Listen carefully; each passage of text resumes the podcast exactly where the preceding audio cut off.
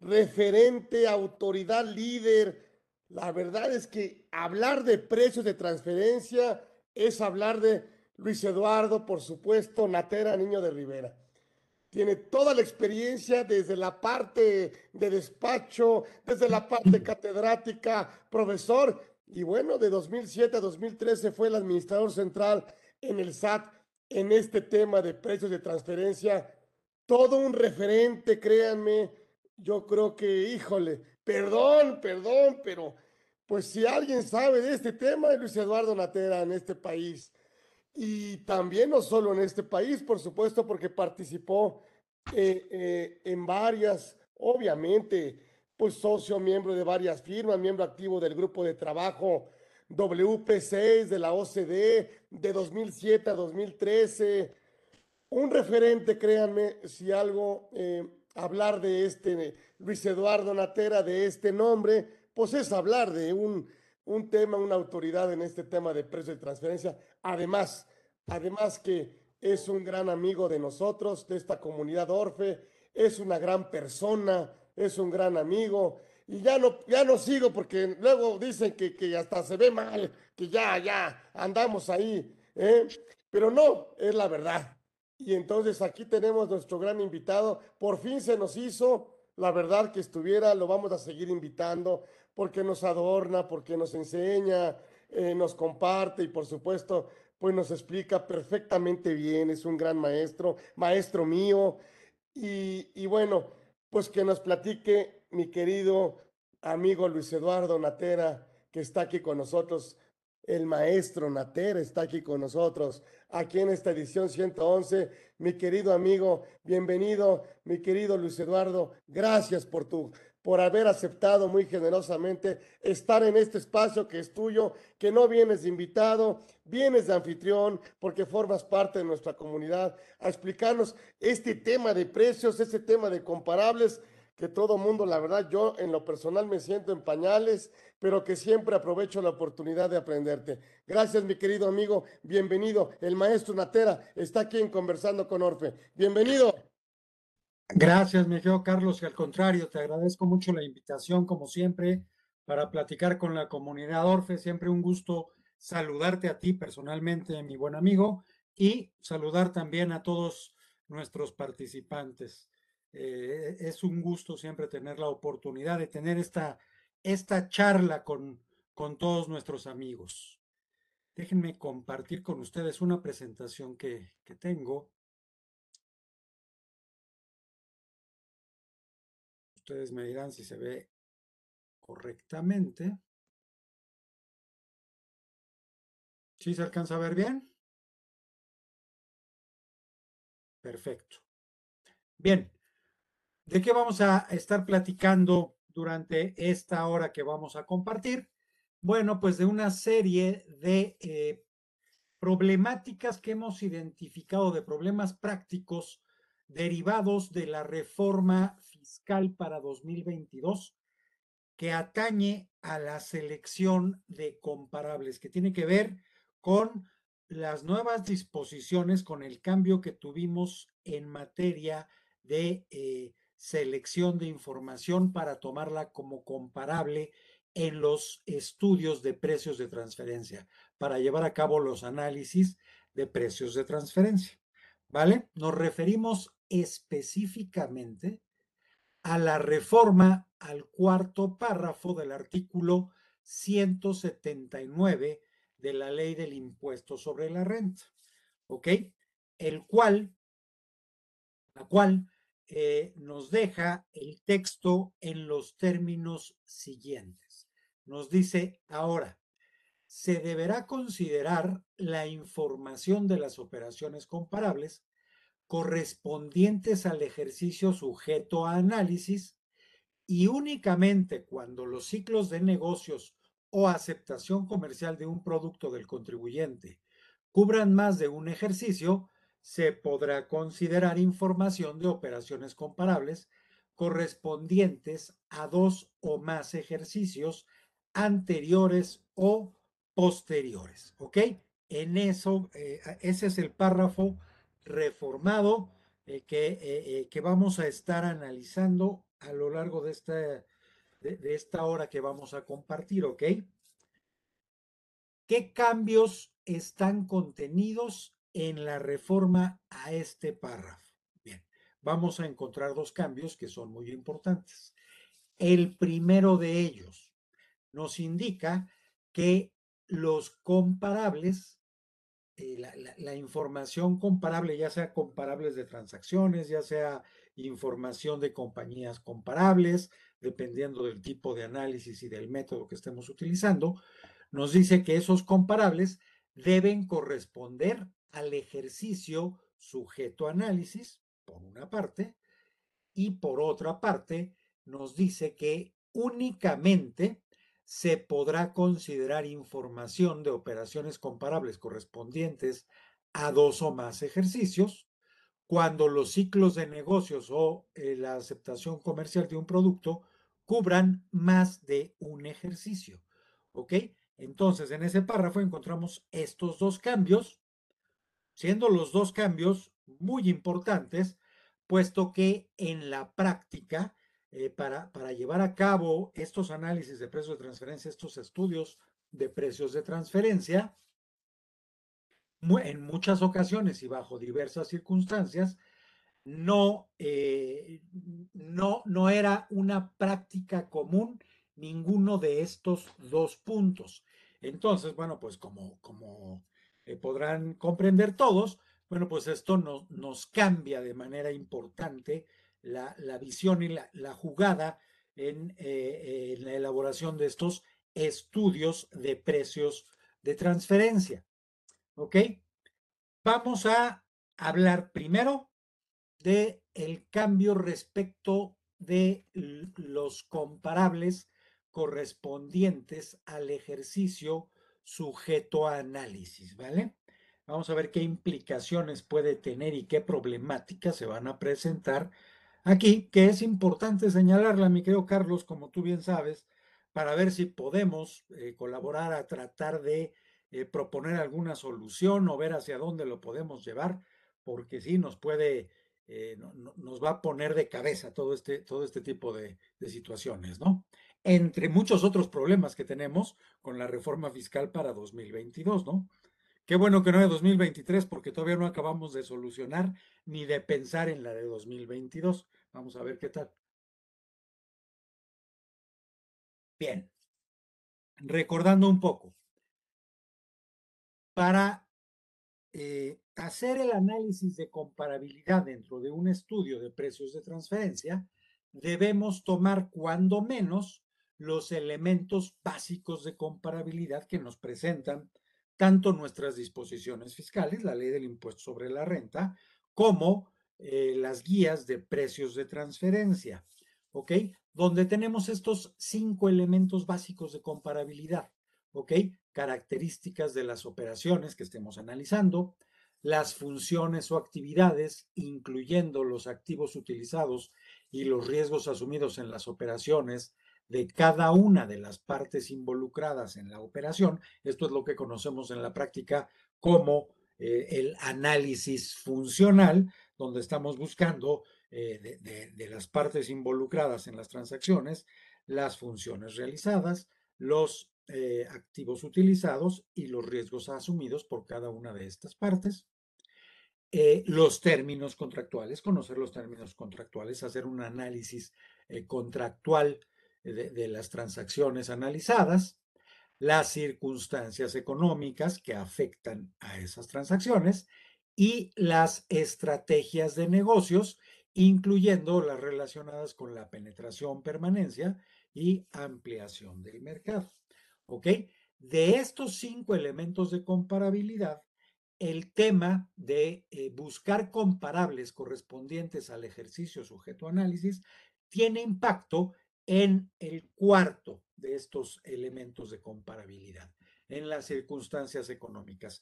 Obviamente podemos entender que eh, la, intención básica de la autoridad al hacer esta reforma puede ser eh, justamente tener información que comparta circunstancias económicas entre la parte examinada, la, compañía o el contribuyente que elabora estos análisis de precios de transferencia y las empresas comparables o las transacciones comparables que eh, estén afectas a circunstancias económicas que en un principio sean similares por ubicarse en, eh, e, en el mismo ejercicio, haber sido llevadas a cabo dentro del mismo ejercicio, lo cual en cierta medida nos puede ayudar justamente a, eh, a, esa parte, ¿no? Asegurarnos de que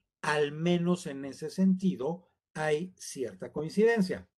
Claro, debemos entender que puede haber muchas circunstancias que nos puedan llevar a que aun cuando las transacciones están siendo llevadas a cabo en el mismo ejercicio, puede haber diferencias o puede haber circunstancias que hagan que estas circunstancias económicas que, afectan a las transacciones eh, sean eh, discordantes y en consecuencia pueden ser eliminadas en la medida de lo posible, eh, dependiendo de la certeza de la información que tengamos, pueden ser eliminadas a través de la aplicación de ajustes de, comparabilidad razonables. ¿Ok? Es decir, el, el, ¿qué es lo que quiero transmitirles con esto? Que eh, a pesar de que utilicemos información del mismo ejercicio, eso no quiere decir que las circunstancias económicas sean idénticas, ni muchísimo menos, o ya con eso esté asegurado el que estemos afectados por las mismas circunstancias económicas. Ok, es un punto que es bien importante señalar en cuanto a esta primera consideración. ¿Ok?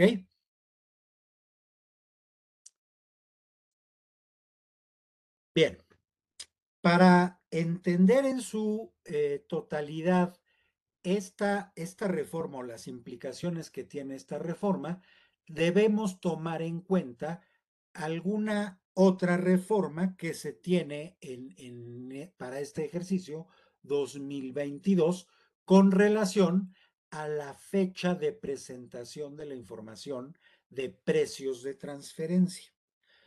Como ustedes saben, eh, vamos a recordar, tenemos cambios en cuanto a la fecha de presentación de cierta información, específicamente de precios de transferencia, donde tanto el dictamen fiscal como el anexo 9 de la, de la DIM, que es la Declaración Informativa de Partes eh, de, Precios de Transferencia de Operaciones con Partes Relacionadas Extranjeras y Nacionales, ahora ya se van a incluir las nacionales a partir de 2022.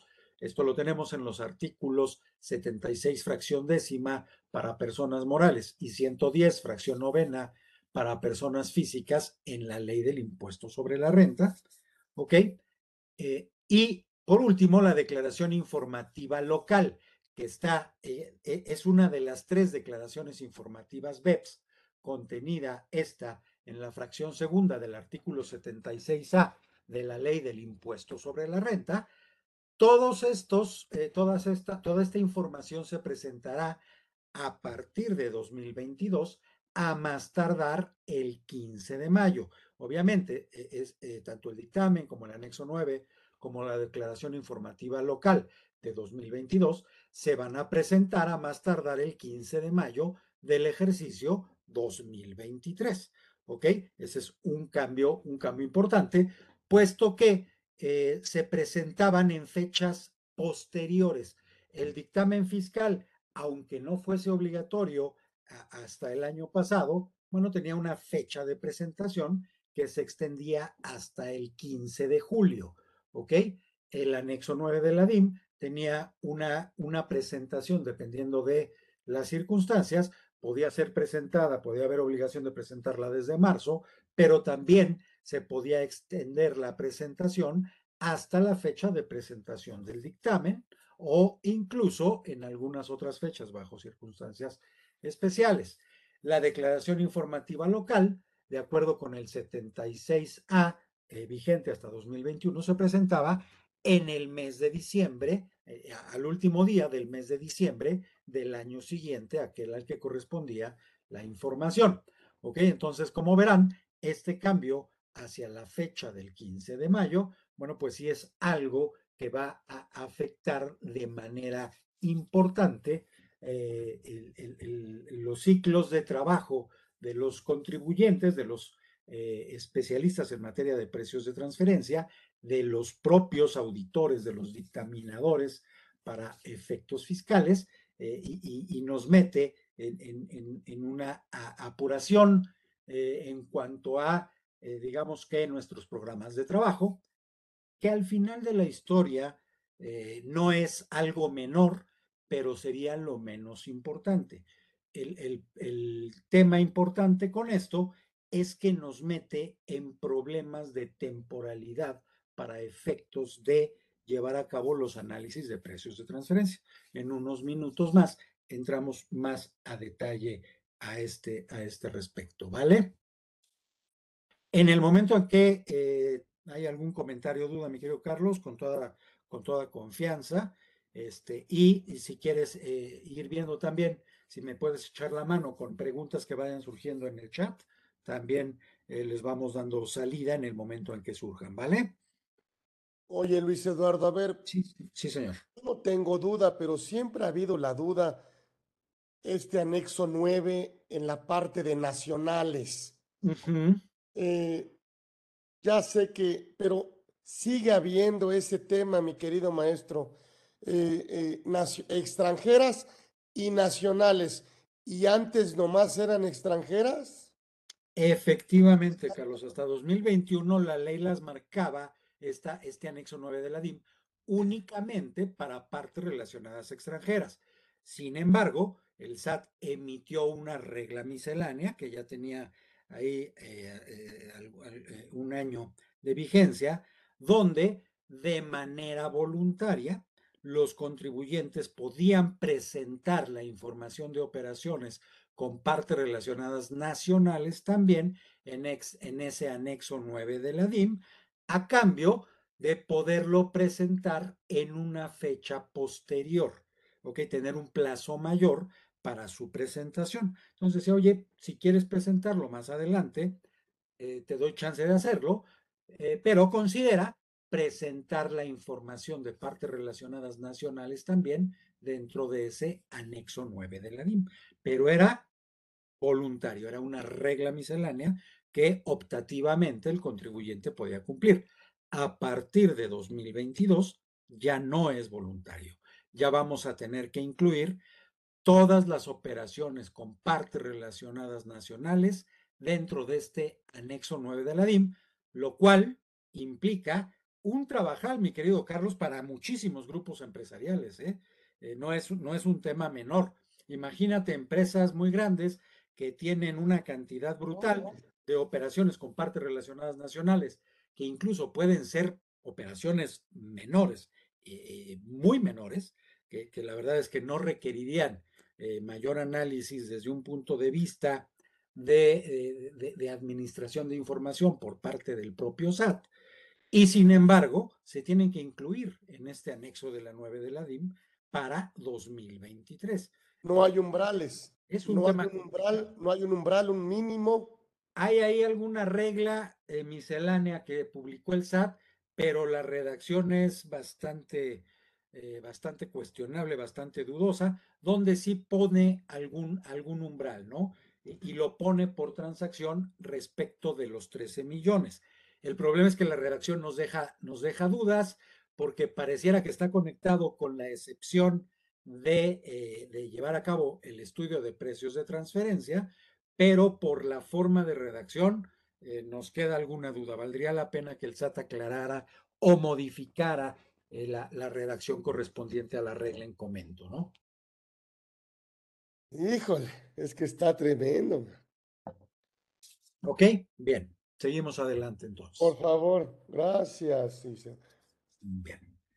Cuando nos vamos a asomar a la exposición de motivos de esta reforma para 2022, me quedo Carlos, encontramos eh, dos eh, dos explicaciones o dos razones que nos da la autoridad para llevar a cabo esta, estas modificaciones. Y primero nos dice que el propósito de esta reforma es otorgar seguridad jurídica a los contribuyentes, sobre todo en aquellos casos en los que no se trate de situaciones que se encuentren eh, justificadas o, que estén, eh, que, correspondan a situaciones donde los ciclos de negocios o la aceptación de los productos eh, tengan ciclos superiores a un ejercicio, que eso, o sea, asume la exposición de motivos, que eso está per se justificado por sí mismo y dice, oye, para darte seguridad jurídica respecto de los otros casos, te, eh, digo que la información debe corresponder al mismo ejercicio eh, respecto del cual estás haciendo el análisis. Pero no hay ninguna otra explicación al respecto.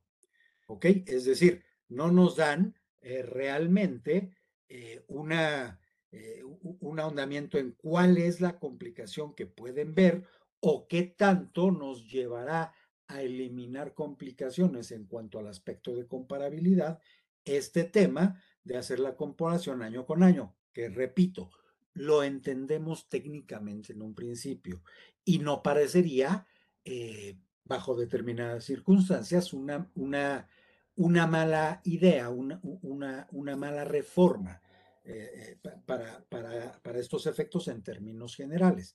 La problemática es, como siempre pasa o muy comúnmente pasa en, las reformas fiscales, es que lo hacen de manera tan absoluta, hacen las reformas de manera tan absoluta que no toman en cuenta una serie de circunstancias que pueden llevar a los contribuyentes a muchos problemas, mi estimado, mi estimado Carlos. ¿Ok? Eh, ¿Qué te diría? a mí me parece que no es otorgar seguridad jurídica para los contribuyentes cuando esta reforma puede poner en riesgo, digamos que la certeza técnica de los estudios de precios de transferencia. Puede llevarte una reforma de estas a tener problemas con la información que debes utilizar para llevar a cabo el estudio y las conclusiones que puedes obtener van a ser eh, cuando menos cuestionables. Eso de ninguna manera nos puede llevar a seguridad jurídica. ¿Ok? Eh, si de lo que se trata es de eh, tener una, una regla más, más estricta, digamos, de cumplimiento, vaya, tiene sentido, como decíamos. La problemática es que, como vamos a ver, pues vamos a enfrentar un montón de situaciones que pueden, por todo lo contrario, eh, generar inseguridad jurídica para los contribuyentes al elaborar sus estudios de precios de transferencia.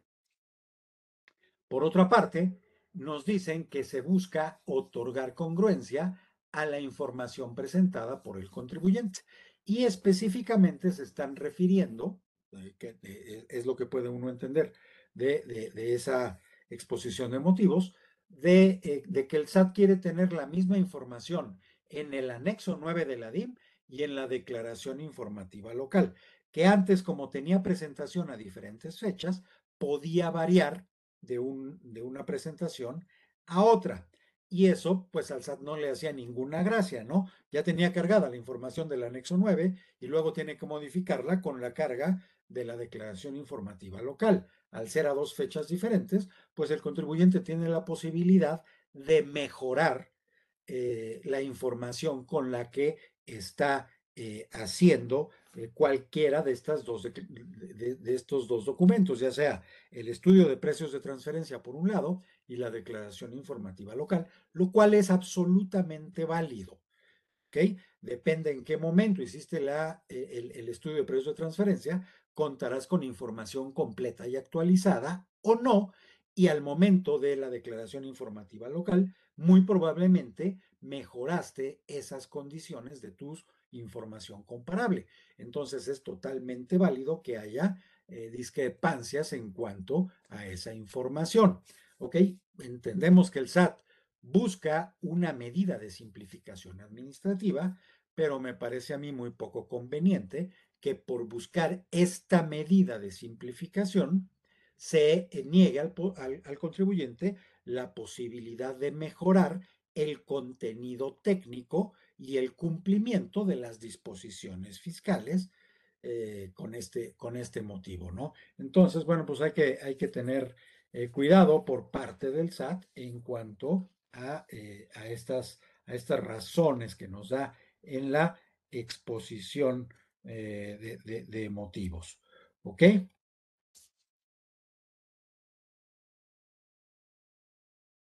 Bien.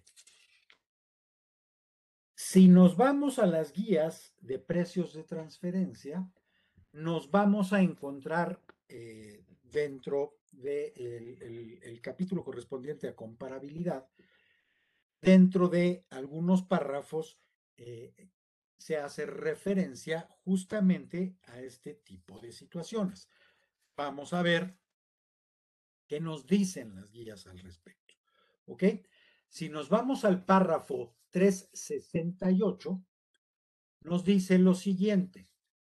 En principio, se espera que la información relativa a las transacciones comparables independientes llevadas a cabo durante el mismo periodo de tiempo que la transacción controlada sea la información más confiable utilizada en un análisis de comparabilidad, porque refleja la forma en que partes independientes se han comportado en el entorno económico en el que se desarrolla la transacción controlada del contribuyente. Y es lo que comentamos hace rato. Claro, nos hace total sentido que al menos tenemos eh, eh, las mismas condiciones económicas en términos generales nada más que nos pueden servir para tener un mejor análisis de comparabilidad, ¿ok? Sin que sea la única consideración que debamos tomar en cuenta.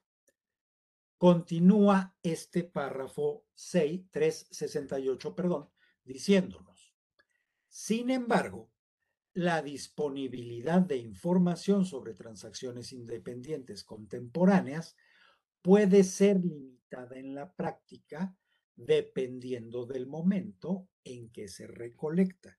Entonces, como podemos ver, la propia guía advierte que dependiendo de el momento en que se eh, establezca a nivel local eh, la, fecha en la que debe ser eh, presentado el análisis o la información correspondiente al análisis, que a ese momento la información puede ser limitada.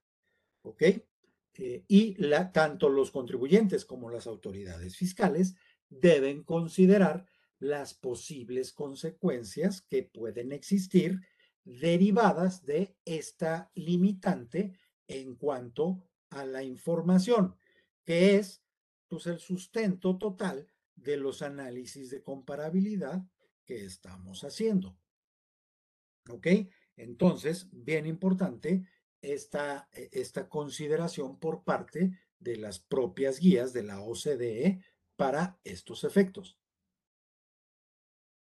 Luego, en los párrafos siguientes, en el párrafo 369, se hacen ciertas eh, consideraciones sobre la, la, aplicación del enfoque ex-ante para el análisis de precios de transferencia. ¿Qué es esto del enfoque ex-ante? Es muy sencillo. Es cuando yo hago el análisis de precios de transferencia contando con información previa a la fecha de eh, cierre del ejercicio por el cual estoy haciendo el análisis de precios de transferencia. ¿Ok? Y en el párrafo 370 se hacen consideraciones sobre la aplicación del enfoque ex post para el análisis de precios de transferencia. ¿Qué es esto? Cuando yo hago el análisis con información que obtengo posteriormente a ocurridas las transacciones eh, que están contempladas en el análisis. Digamos que las, de acuerdo con las guías, los dos enfoques son válidos, los dos enfoques tienen sus, sus méritos y bueno, pues dependerá obviamente de la implementación de las obligaciones a nivel local por las diferentes autoridades fiscales, si se adopta eh, un enfoque ex ante o si se adopta un enfoque ex post para el cumplimiento de las obligaciones fiscales. Obviamente, pues eso es a libertad de cada, de cada país, de cada, de cada administración tributaria. Aquí en México, pues se pueden eh, adoptar los dos enfoques, eh, siempre y cuando se busque el mejor cumplimiento del principio de eh, valor de mercado, de plena competencia, el principio de arm's length. ¿Ok? y, es justamente lo que nos dicen en los dos, en estos dos párrafos, es justamente eso. si vas a hacer una eh, un análisis con el enfoque exante, con información previa, pues no te quedes nada más con la información histórica. Toma en cuenta los cambios eh, económicos de, años, del periodo transcurrido desde, desde donde proviene la información y hasta donde tienes que presentar el análisis eh, y las circunstancias de mercado de todo ese periodo para tomar o para llegar a conclusiones que reflejen el principio de arm's length, es decir, que sería lo que tomarían en cuenta partes independientes en circunstancias comparables para el establecimiento de sus precios, eh, utilidades o contraprestaciones, ¿ok? Que eso es lo que busca un análisis de precios de transferencia. Y por el, el lado del enfoque ex post, lo que dice es, bueno, pues eh, hay que tomar en cuenta que este cumplimiento es el que típicamente se realiza por, eh, por parte de, un proceso razonable de establecimiento eh, de, precios, eh, contraprestaciones o utilidades en materia de precios de transferencia para determinar la utilidad fiscal que cumpla con estas obligaciones al cierre del ejercicio, contemplando o tomando en cuenta otra vez el, e, el efecto de, del momento de recolección de la información, evidentemente. ¿Ok? Entonces las guías incluyen estos, eh, estas consideraciones que son relevantes. ¿Ok?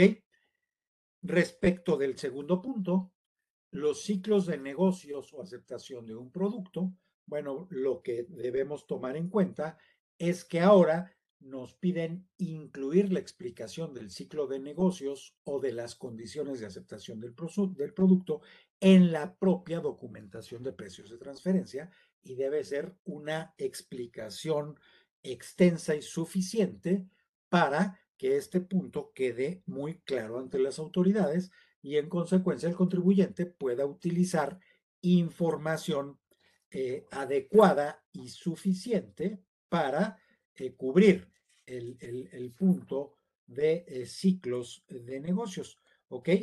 utilizar información del periodo adecuado, ¿ok?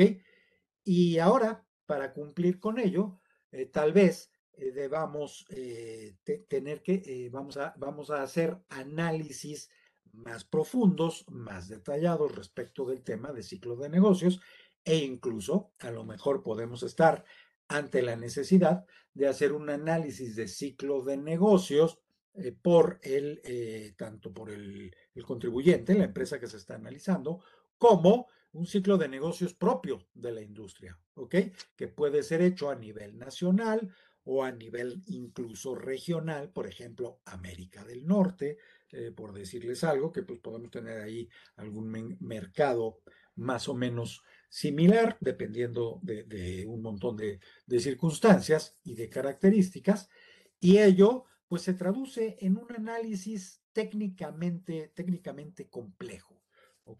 Eh, pero que sin embargo eh, debemos llevar a cabo si es que resulta aplicable para poder considerar que tenemos un ciclo de negocios mayor a un año y poder utilizar información comparable correspondiente justamente a un periodo mayor a un año también, porque es la única eh, posibilidad que nos da eh, la, la disposición. ¿Ok? Bien. Con esto bueno, tenemos cubiertos cuáles son las eh, situaciones eh, que, se presentan con estos, con estos cambios eh, en la reforma para 2022. Ahora, bueno, pues vamos a ver los efectos que puede tener para los contribuyentes esta reforma para 2022. ¿Ok? Bien.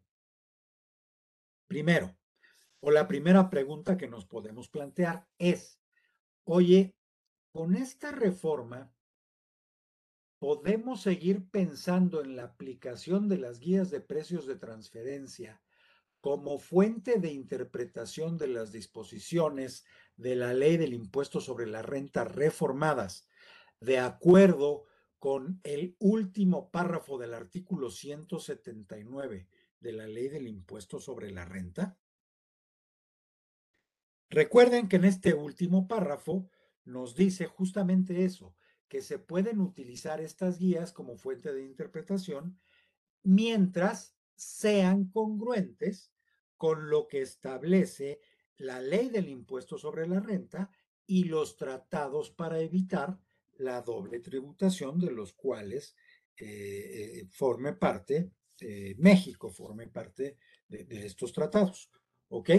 Entonces, bien, la pregunta sería, oye, ¿serían congruentes las disposiciones legales con lo que acabamos de ver de las guías de precios de transferencia para los dos, eh, para los dos supuestos, es decir, para el uso de comparables contemporáneos y respecto del uso de información de más de un ejercicio.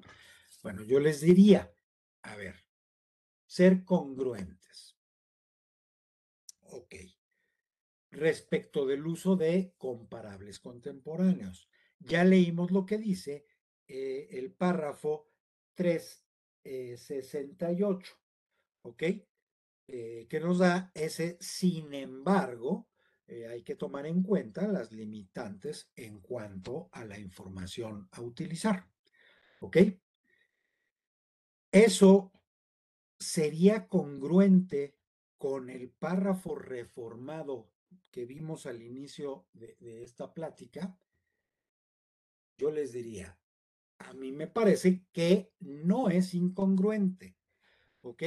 A mí me parece que pudiéramos entenderlo eh, de tal manera que las guías exponen una situación que no está contemplada expresamente en la ley del impuesto sobre la renta. Es decir, eh, nos queda muy claro que, que debemos buscar que sea del mismo ejercicio la información, pero si por alguna circunstancia no es así por el momento de recolección de la información. Si de, alguna manera no es así, pues deberíamos poder tener una eh, alternativa de cumplimiento al respecto, buscando el mejor cumplimiento de eh, la disposición fiscal, buscando encontrar el valor de mercado, como lo harían partes independientes en operaciones eh, en operaciones comparables. ¿Ok? Y eso pudiera eh, resultar en la posibilidad de utilizar eh, información de ejercicios anteriores de manera total o de manera parcial, dependiendo de las condiciones que se, que se presenten. Me parece que pudiéramos llegar a esas conclusiones. Habrá que ver qué opina el SAT al respecto y después, me quedo, Carlos, ¿qué opinan los tribunales si es que nos vamos a meter a, a, los trancazos contra, contra el propio SAT, ¿no? Vamos a ver, a mí me parece que ahí puede no haber una, una incongruencia, puede, puede seguir siendo una fuente de interpretación las guías de precios de transferencia. Sin embargo, respecto del uso de información de más de un ejercicio, pues al establecernos la, la reforma legal, el término únicamente, pues ahí sí no nos da ninguna salida ni ninguna posibilidad de, interpretación, ¿no? Nos dice solo por ciclos de negocios o aceptación comercial de productos. Es la única forma en la que puedes utilizar información de varios ejercicios.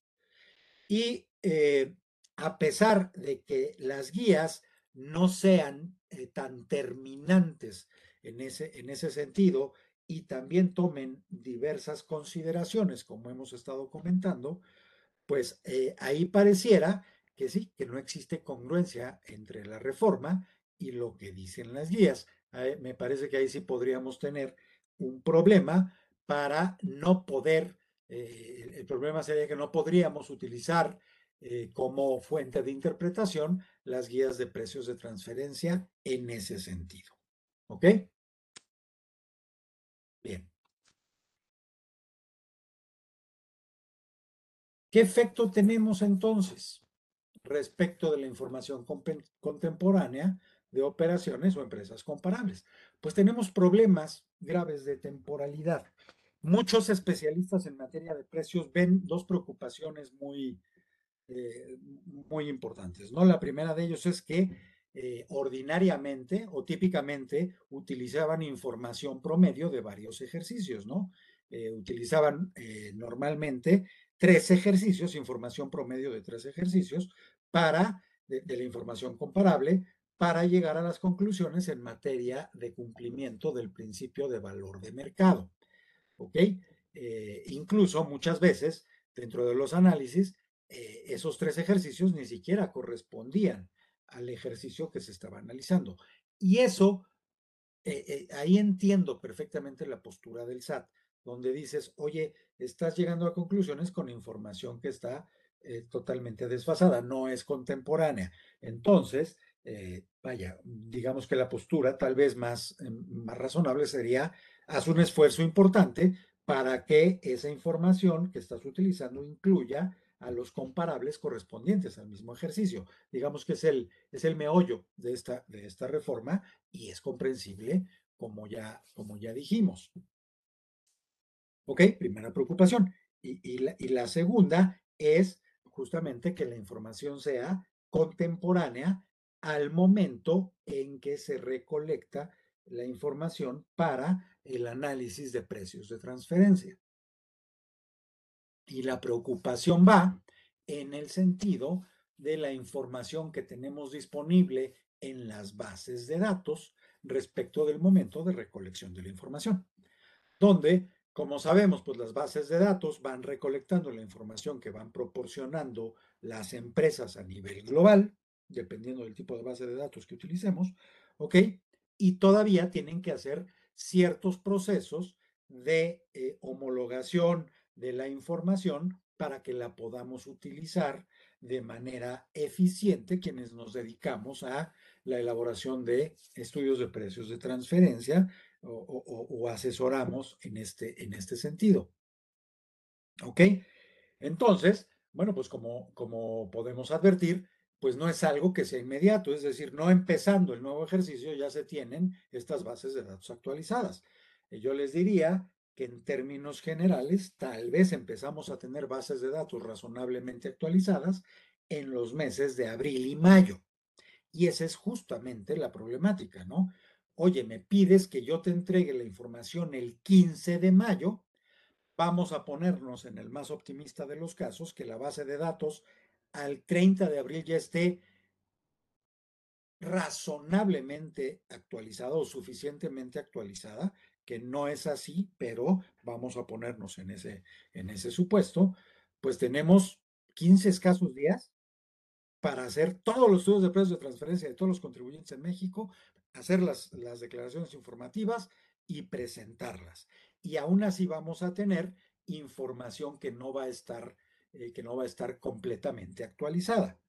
Entonces, bueno, pues estamos poniendo en riesgo la, digamos que la calidad técnica de estos estudios por estos problemas de temporalidad que se están presentando entre la fecha de presentación de las informativas y, eh, y, la fecha en que tenemos disponible información eh, completamente actualizada o, o, en gran medida actualizada de las bases de datos. ¿Ok?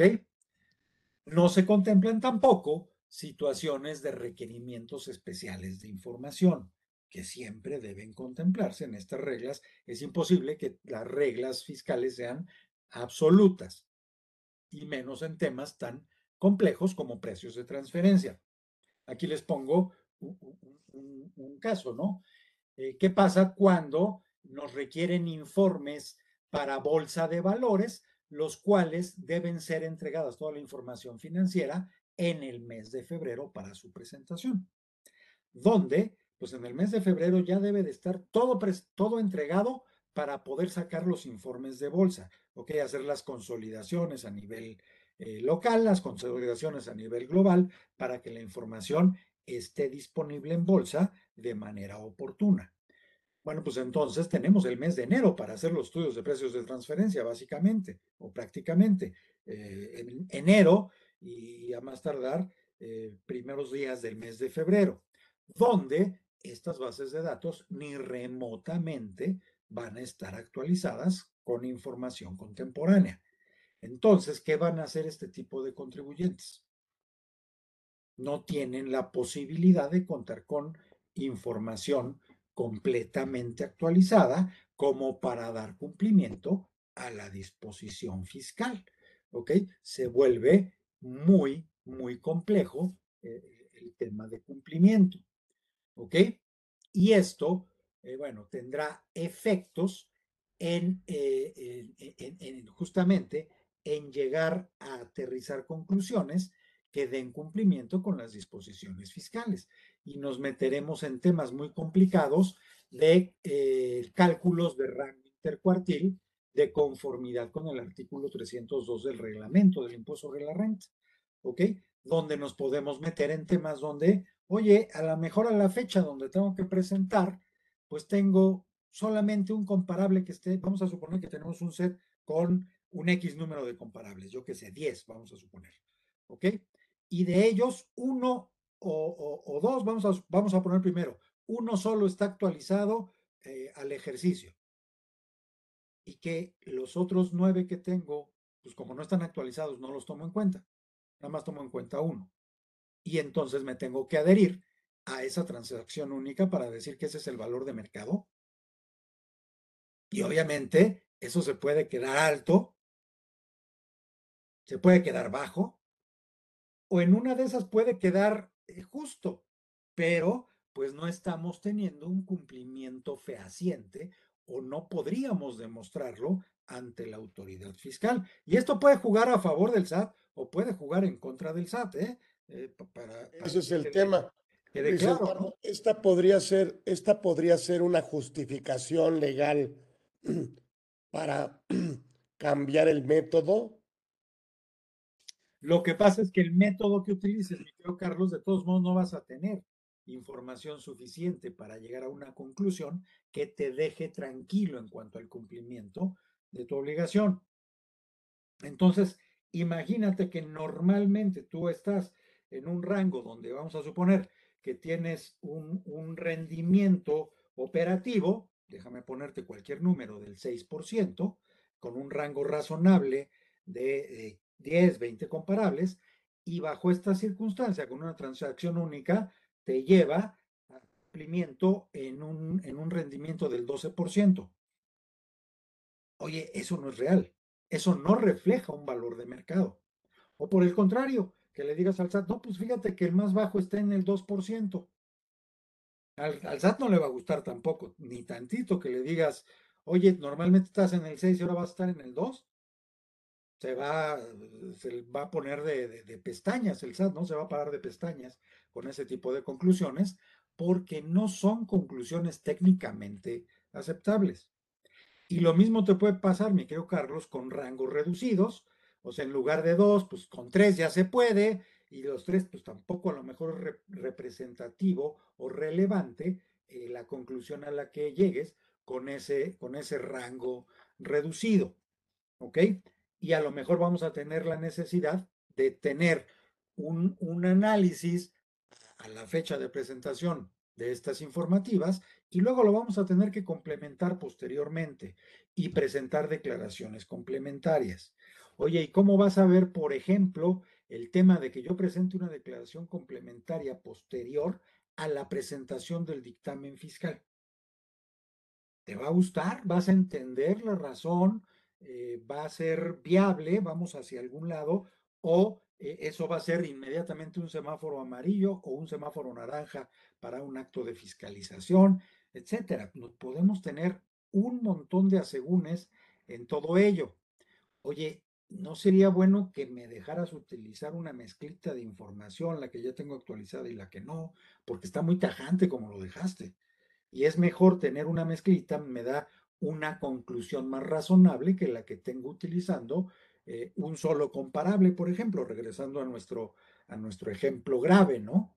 Entonces, eh, yo creo que debemos buscar o analizar esta reforma, tanto contribuyentes como autoridades, eh, tomando en cuenta los efectos técnicos dirigidos al cumplimiento del principio de arm's length, al cumplimiento del valor de mercado. ¿Ok? Que ese sea nuestro objetivo, no perder el objetivo de cumplimiento del principio de valor de mercado, dejándolo de lado por temas de eh, simplificación administrativa para el SAT o, de, o de eh, tener que apurar ciertos procesos o dejar fuera eh, ciertas consideraciones técnicas importantes por parte de los contribuyentes. ¿Ok? Entonces, ¿qué, qué, efectos puede tener la reforma? Pues el uso de, de para los contribuyentes, el uso de comparables del puro ejercicio con todas estas broncas que hemos venido señalando y que pueden llevar de verdad a incumplimiento del propósito que tiene el régimen de precios de transferencia, justamente una desvirtuación total de incumplimiento del principio de arm's length. ¿Ok? Entonces, pues debemos evaluar el uso de alternativas, que pueden ser diversas, como ya dijimos. Oye, información a fechas intermedias. Oye, y si en lugar de, si, no puedo tener información actualizada al cierre del ejercicio, ¿qué tal si me das chance de utilizar información que ya tenga, eh, eh, eh, que tenga transacciones ah, dentro de 2022 en este caso, información intermedia a junio de 2022 o a lo mejor al tercer trimestre de 2022, donde pues ya puede tener elementos de más comparabilidad en los términos que a ti te preocupa. Eso pudiera ser viable o dame chance de una mezcla de información, como dijimos, los que ya puedan estar actualizados los utilizo y los que no, pues utilizo información del año anterior y, con eso saco el rango, o pues a lo mejor aplicación de ajustes, si es que identificamos cambios económicos significativos y entonces tomo fecha de eh, información del año pasado, la ajusto de alguna manera para que sea más viable el uso de esa información para este año, etcétera. Puede haber muchas alternativas viables, pero pues requerimos que la autoridad eh, no, nos eh, sea, sea eh, comprende estas situaciones y sea flexible, entendiendo justo lo que contemplan o ese sin embargo que contemplan las guías de precios de transferencia, ¿no? Del lado de las autoridades fiscales. ¿Ellos qué van a hacer? van a hacer uso de información contemporánea a la fecha de fiscalización o a la fecha de elaboración del estudio de precios de transferencia. Si es lo segundo, pues al menos estaremos con, piso parejo, ¿no? Cuando nos lleguen a revisar. Pero si ellos pues hacen el uso de la información actualizada al momento de fiscalización, dos, tres o hasta cuatro años después, mi querido Carlos, pues entonces nos van a dar eh, nos van a dar cuello y pues van a estar siempre en contra de lo que nosotros decimos y vienen multas, vienen ajustes de precio de transferencia, eh, que, no es por un incumplimiento del contribuyente voluntario ni mucho menos, es limitante técnica eh, por falta de información completa, actualizada meramente. Entonces, bueno, pues hay que, hay que ver.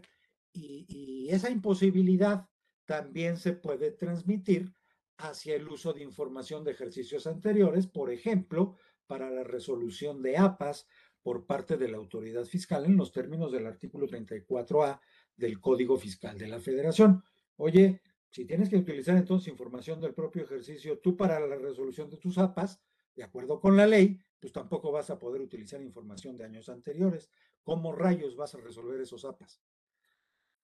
Varita mágica, intuición, eh, brujería, no sé, va a ser una, una barbaridad. También a la autoridad le pega este tipo de reformas tan tajantes. Deben ampliarse o deben especificarse ciertos supuestos especiales para ver qué tratamiento se les da y que eh, nos lleven a la mejor manera de cumplir con el principio de arm's length. Y también puede haber afectación para los contadores públicos inscritos que auditen para efectos fiscales. Tienen que revelar en el dictamen el uso de comparables que no sean del ejercicio como una observación dentro de su dictamen fiscal. Tienen que llegar a ese, a ese nivel.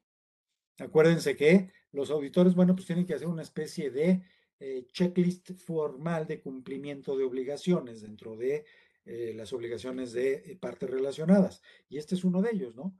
como ya se modificó eso, pues forma parte de ese checklist.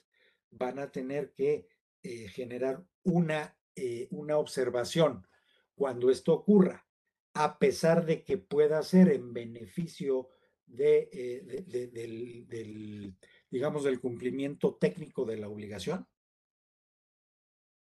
hijo, eh, eh, pones en jaque mate a los auditores en sus decisiones respecto del criterio prudencial que deben utilizar, ¿no? ¿Ok? Posibles soluciones, pues ya sabemos, reglas misceláneas que contemplen situaciones o circunstancias especiales, eso le correspondería al SAT, que en cancha del SAT, y reglas misceláneas que posterguen las fechas de presentación del dictamen y las declaraciones informativas.